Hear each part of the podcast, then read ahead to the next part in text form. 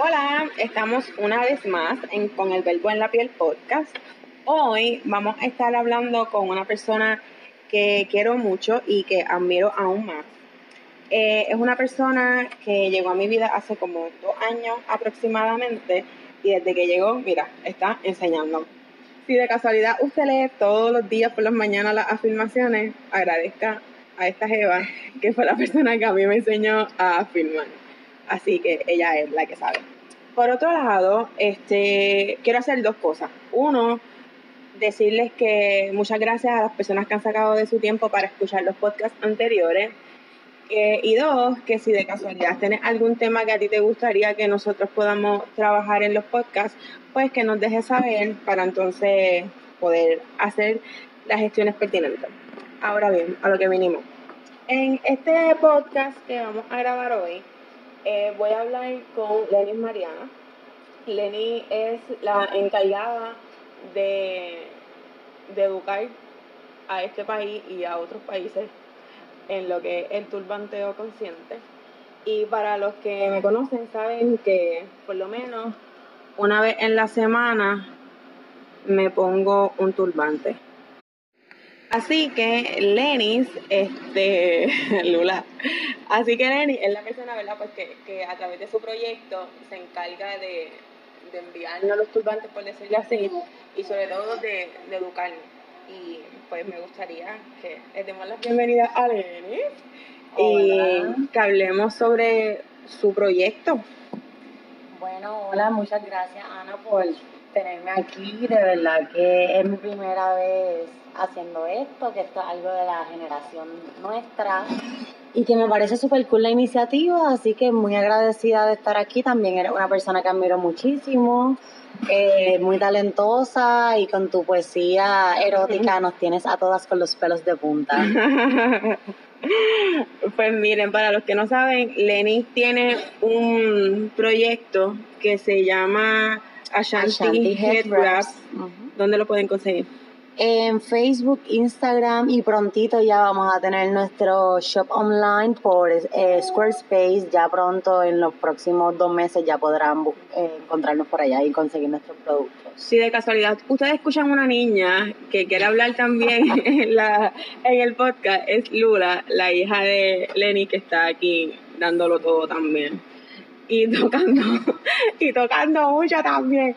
Ok, pues primero a mí me gustaría que pudiéramos hablar de lo que es el proyecto y de cómo surgió.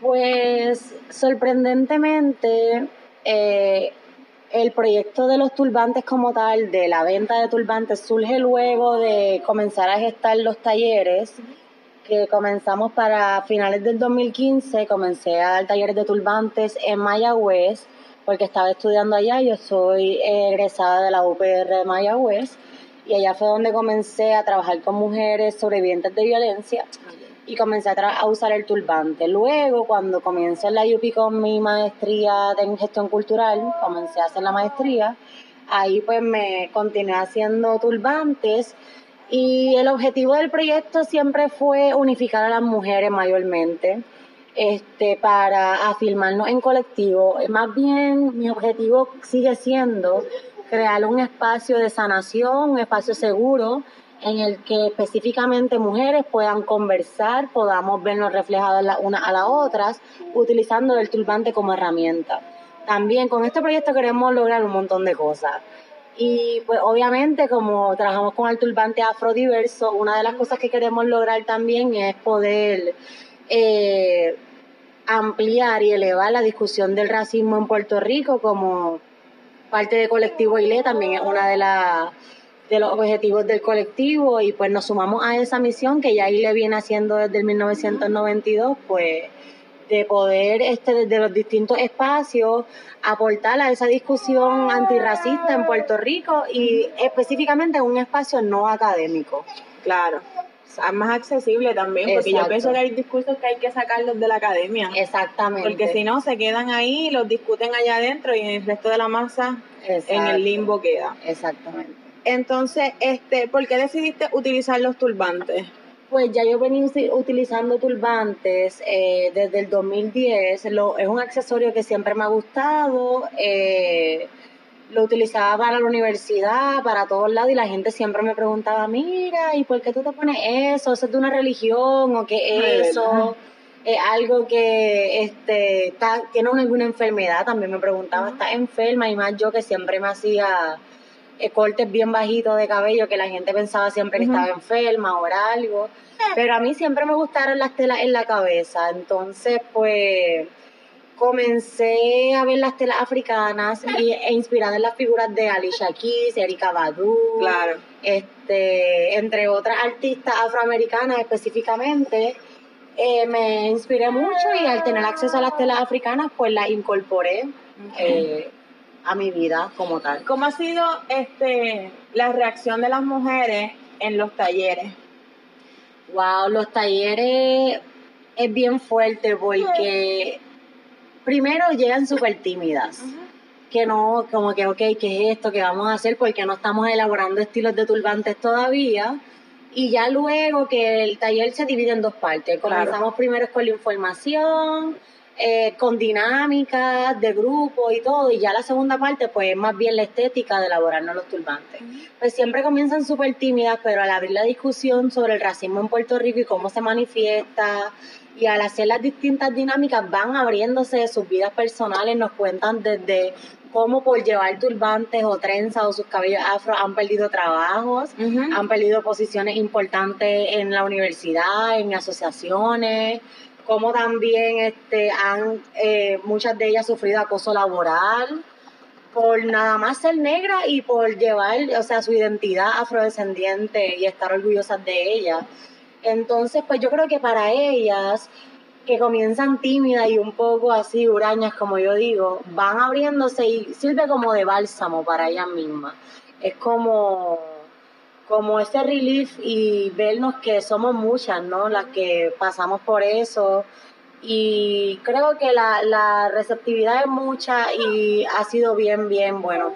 A lo largo del proyecto hemos, hemos impactado más de mil mujeres, así que había contado 600 hasta hace poco y encontré unas listas de asistencia vieja y han sido muchas más de 600, así que el impacto ha sido mucho.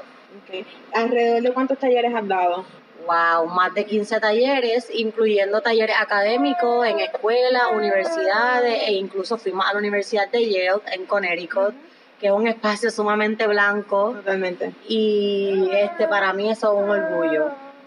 Mira, y entonces, ¿cuál ha sido los retos más grandes que has encontrado en el camino para tu proyecto y sobre todo para lo que tú quieres comunicar? Porque no es solamente llevar un turbante en la cabeza porque se ve lindo, porque está de moda, sino es que detrás de eso hay, Ese ha hay sido una el mayor reto. El mayor reto ha sido eh, concientizar acerca del uso del turbante. Desde el turbanteo consciente lo que proponemos es ver el turbante como una resistencia simbólica cultural. Eh, ver, cuando una usa un turbante se está filmando racialmente, pero sobre todo está haciendo un statement político de que me reconozco, estoy clara de quién soy, de dónde vengo y no me la voy a dejar montar. Básicamente eso. Es una, ha sido un accesorio que durante años la diáspora africana lo ha utilizado como un método para filmarse y para también contestar y es rehusarnos a, a perder nuestra identidad cultural. Nosotras como puertorriqueñas aquí específicamente tenemos un reto, pues somos una mezcla, estamos todas mezcladas, las caribeñas en general. Así que yo creo que también lo que proponemos acá es este poder mirar un poco, cambiar esa mirada este más de que resaltamos mucho más las raíces taínas y españolas, pero también entender y profundizar en nuestras raíces Claro, africanas. que es bastante olvidada. Exacto. En este país la gente no quiere aceptar que es negra o negra, Exactamente. Entonces creo que cambiar un poco la mirada a África y ver que sí, tenemos la herencia africana bien presente, tanto en cómo hablamos, cómo comemos, y es La un poco, exacto, la música. Este, estéticamente también realzarla. Yo vengo de un pueblo negro, Loíza, donde siempre he estado bastante conectada a esa raíz, eh, tanto con las trenzas que me hacía mi mamá desde pequeña, como con los colores como me vestía. Y es un poco propagar esa semilla de que pues estemos más conectados a nuestra afrocaribeñidad. Claro. En general. A mí, por ejemplo, este, cuando yo me puse un turbante por primera vez, recuerdo que fue por unas telas que mandé a pedir a, a Nueva York porque le hice un favor a alguien y la persona me quería pagar. Yo le dije, no, no, no, no, mándame telas africanas porque quiero hacerme un par de piezas de ropa. Y era una súper tela gigante porque era como una yarda y pico en la cabeza. Y cuando yo salí a la calle, la reacción de la gente fue como que se me quedaba mirando como que... Y, y una de las cosas que más me chocó era que yo entraba a los lugares y me hablaban en inglés. Pasa muchísimo. Como si en este país no, no sé. A ver, en ocasiones yo ando con mi hermana y mi mamá, que podría decir que son evidentemente negras, porque son de tez más oscura que la mía. Yo pues tengo la tez un poco más clara, pero cuando ando siempre por ahí me hablan en inglés primero, y más si estoy en San Juan. Sí. Siempre me hablan en inglés también y con el turbante más todavía. Eh, y una recibe mucha violencia en la calle con un turbante. Ya este, gracias a nuestro proyecto también se ha un poco popularizado el uso del turbante, es más normalizado también. Pero al principio, hace ocho años, yo salía con eso, mamá Inés. Eh, me gritaban mamá Inés, me decían africana como si fuera una ofensa. Claro. Africana. Ay, nena, tú estás como disfrazada. Y ese Eh. disfraz muchísimas cosas. Entonces, este, incluso en mi misma familia me decían, ay, deja eso cuando vayas a bailar bomba, tú no te tienes que poner eso todo el tiempo. Ponte eso cuando tú vayas a bailar bomba solamente. Y pues ha sido bien interesante cómo este, tenemos mayor aceptación y Lula se lo está gozando. tenemos mayor aceptación a, con el turbante y lo, y lo afro. Creo que estamos en un momento histórico en el que el mundo ha tenido que virar la mirada a África. Eh, con eso del decenio para los Claro. afrodescendientes también Sí. han habido muchísimos, han surgido muchísimos colectivos afro, el tema está mediáticamente también, hay muchísimas, muchísimas páginas afropunk, que si aquella, Claro. la otra, que están visibilizando cada Y vez hasta más. Black Panther también, que La llegó en un momento bien importante. Exacto, creo que el mundo ha tenido que girar la mirada a- al continente africano y eh, deberíamos nosotros las personas afrodescendientes y negras aprovechar este momento para llevar nuestro discurso, ¿no? Que es más allá que una moda, que esto es una cuestión de, de afirmarnos y de luchar con- en contra del discrimen también. Claro. Este, en estos días yo estaba conversando con una persona y me preguntó acerca pues de, de los turbantes y demás. Y me hizo una pregunta que yo creo que se la contesté bastante bien. Y fue que si las mujeres blancas también podían usar turbantes. ¿Qué tú piensas de eso? Pues mira, yo lo que pienso es que el turbante es un accesorio súper diverso. Lo utilizan tanto mujeres europeas, este, todo depende del tipo de tela, el tipo de amarre. El turbante incluso en Asia es un accesorio de los, de los monjes. Claro. Es un accesorio que muchas culturas han utilizado. Que si quisieran utilizar un turbante africano con telas africanas, pues yo entiendo que vivimos en un mundo globalizado, ¿verdad? Cierto. aunque también hay que traer el tema de lo que es la apropiación cultural. Pero yo creo que siempre y cuando la persona conozca de su historia y respete y acepte la verdad que es una cuestión cultural de una cultura específicamente y lo respete, pues ¿por qué no? Claro. Entonces, ¿los turbantes tienen algún significado en cuanto a las telas, los colores? Históricamente lo han tenido. Han tenido su significado y lo siguen teniendo en, en distintos países de África y son muy distintos. Por eso me gusta llamar el turbante afrodiverso en lugar del turbante africano, porque no todos los turbantes en África son iguales. Ok. Y sí pueden simbolizar, algunos símbolos son más de la realeza y, y colores también, y amarres también, y otros pues son más de personas más trabajadoras, personas pobres. El turbante lo que siempre marca es estatus, un estatus social, estatus civil. Históricamente también puede ser de celebraciones, algunos estilos. Pero desde nuestro proyecto no nos enfocamos tanto en eso, sino para educar, pero no para ejercerlo como, como tal. Claro. Entonces, ¿en dónde tú consigues las telas? Pues mis telas varían, pueden venir de Senegal, de Malawi, Ghana, Nigeria. Son telas bastante diversas eh, que vienen de esos países específicamente, casi todas. Por lo regular, cuando tú sales a buscar una tela, tú la buscas con algún propósito. Pues en ocasiones busco que vayan un poco con la temporada, en ocasiones, o las telas que me llamen. Si una me llama más la atención, pues trato de, de curar la colección en base a esa tela y trato de trabajar colecciones que vayan un poco al son, ¿no? Al ritmo, al mismo ritmo. Paralela.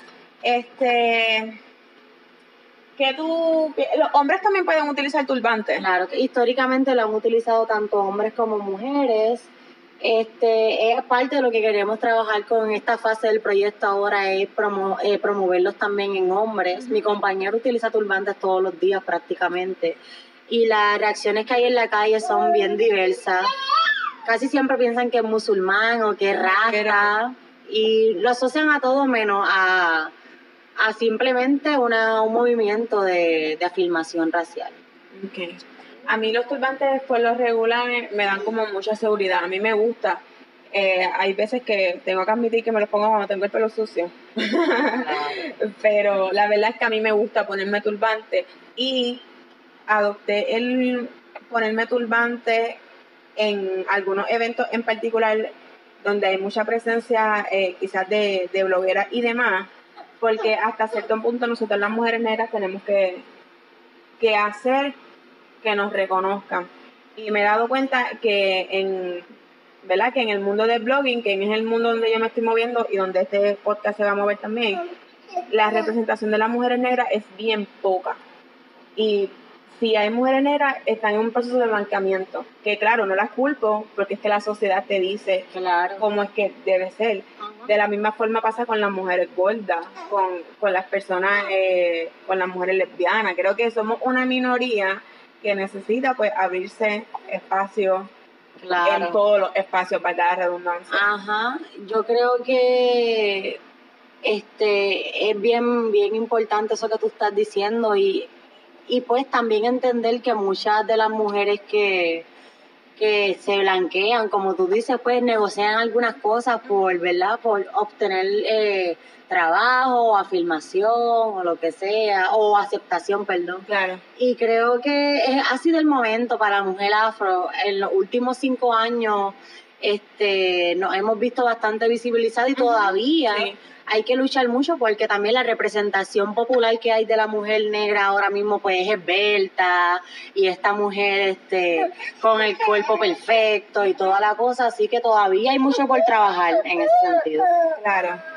Entonces, eh, para finalizar ya, que además de, de, lo que me acabas de decir, ¿qué otra cosa a ti te gustaría pues decirle a las personas que, que, que van a escuchar este podcast sobre lo que es el turbanteo, ¿no? Y pues yo les invitaría a nuestras actividades a que nos conozcan y a, eh, les invitaría también a ser parte del movimiento, que nos sigan en las redes para que sepan así un poquito más de nuestro trabajo y que profundicen más allá de la moda, de que algo esté trendy, pues que busquen más allá la, la raíz de las cosas o el vínculo social. Claro. Eso.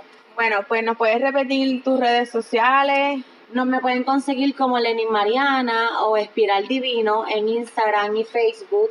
Y sobre el proyecto Ashanti Head Wraps en Instagram y Facebook y ya prontito vamos a tener nuestra página web. Ok, ¿no tiene fecha para los próximos eventos? No tenemos próximos eventos en la isla por el momento. Estamos organizando algo con Diosa al Natural, pero todavía no, no tenemos fecha. Y entonces, este, si de casualidad alguna persona que está escuchando este podcast quisiera llevar eh, los talleres del turbanteo consciente, se pueden, comunicar a la página. Y casi siempre le llevamos escuelas, universidades, eh, centros y a todos lados. Donde hayamos un grupo de más de 10 personas, ahí vamos. Bueno, pues gracias a las personas que, que escucharon. Aquí tenemos a Lula comiendo teta. ¿Qué pasó, Lula? Y pues nada, gracias a Lenin por ser la primera en aventurarse y grabar un podcast y darnos el privilegio de, de tenerla aquí. Este, compartan este podcast. Recuerden que nos pueden seguir en nuestras redes sociales con el verbo en la piel en Facebook y arroba Piel en Instagram y ya pronto espero lanzar la, la página web donde van a ver más contenido. Así que gracias. Gracias. Bye.